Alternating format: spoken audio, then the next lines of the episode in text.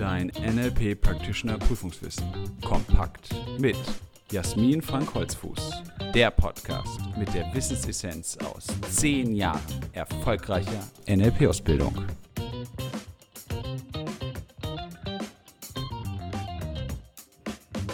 Herzlich willkommen zu einer weiteren Folge unseres NLP-Podcasts. Schön, dass du dabei bist.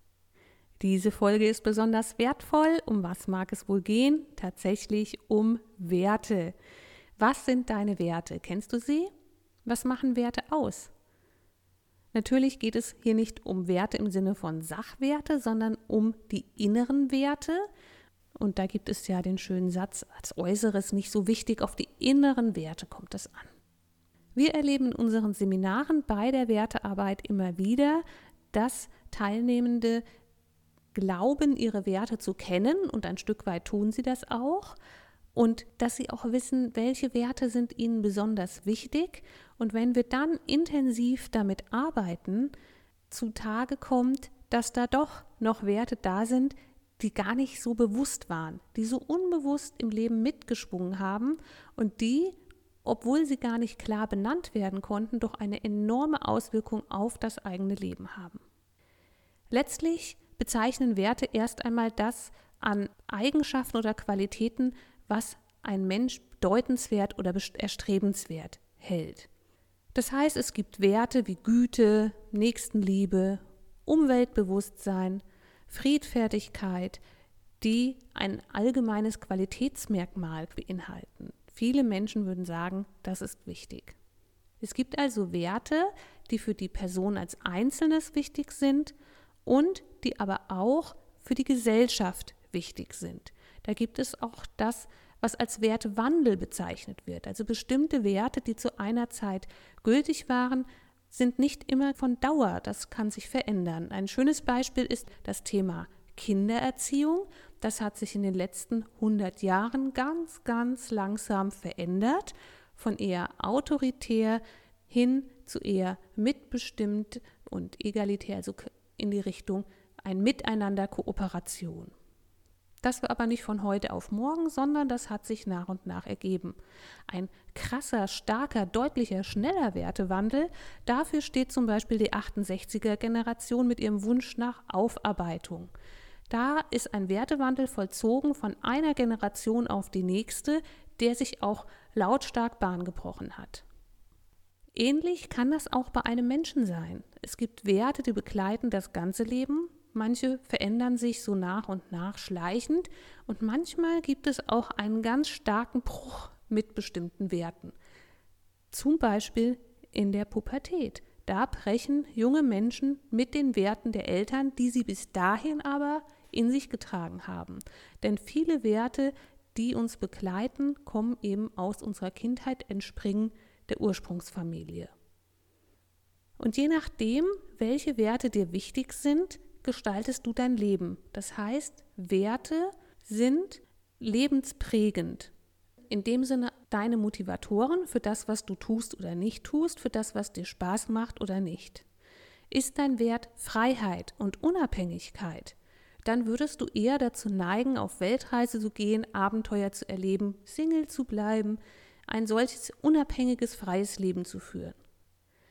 Ist dein Wert eher Beständigkeit, Zugehörigkeit, dann kann es sein, dass du eher eine Familie gründen würdest, ein Häuschen bauen würdest. Und das ist ja alles weder gut noch schlecht. Es sind unterschiedliche Werte, die eben auch zu unterschiedlichen Ergebnissen und Lebensausrichtungen führen.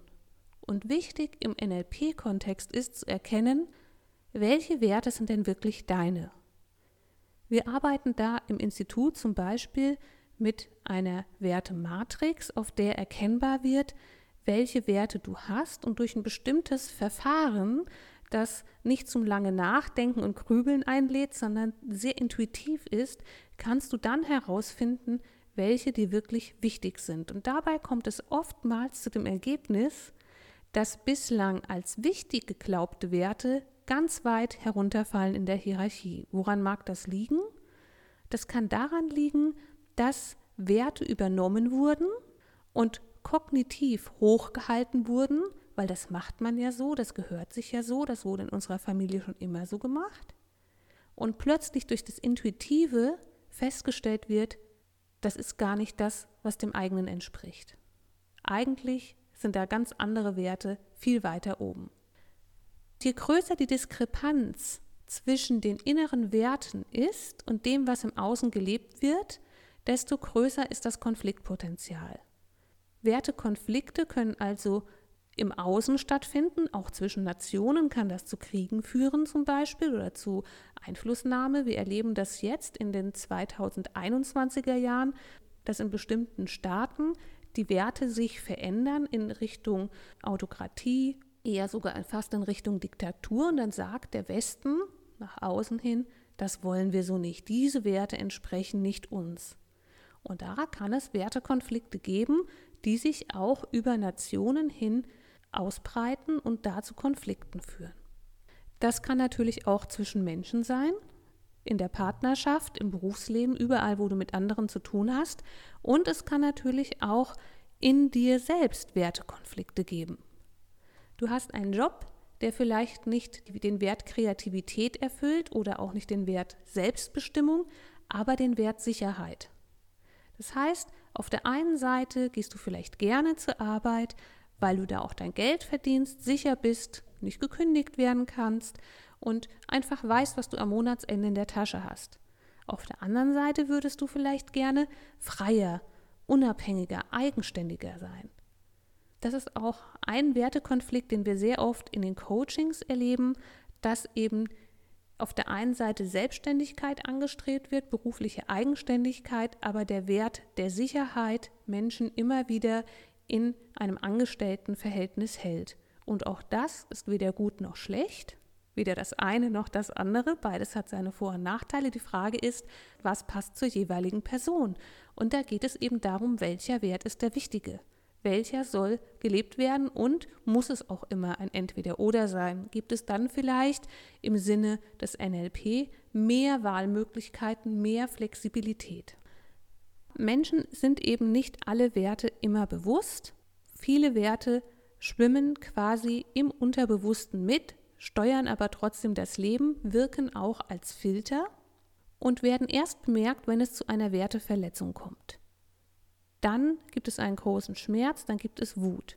Verletzt du selbst deine Werte, dann ist es häufig keine Wut, die daraus resultiert, sondern eine Art Schuldgefühl. Das Gefühl von Schuld entsteht eben genau dann, wenn du Werte bewusst oder unbewusst hast und diese aber verletzt. Deshalb ist es so wichtig, deine Werte kennenzulernen. Dafür gibt es verschiedene Strategien. Wir im Institut arbeiten eben mit einer bestimmten Wertematrix. Es besteht aber auch die Möglichkeit, alleine durch Zuhören und durch das Metamodellieren herauszufinden, welche Werte jemand hat. Das heißt, du kannst dir selbst natürlich auch zuhören oder in ein Gespräch gehen. Gerade wenn jemand Schuldgefühle oder Wut äußert, ist es oft möglich herauszuhören oder mit Metamodellfragen zu hinterfragen, welche Werte stecken denn dahinter. Werte erkennst du daran, dass sie in aller Regel Nominalisierungen sind.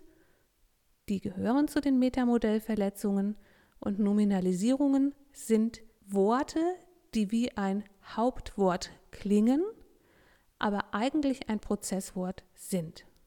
Da wird also ein Prozess zu einer Sache gemacht. Freiheit ist also eine Nominalisierung von frei sein.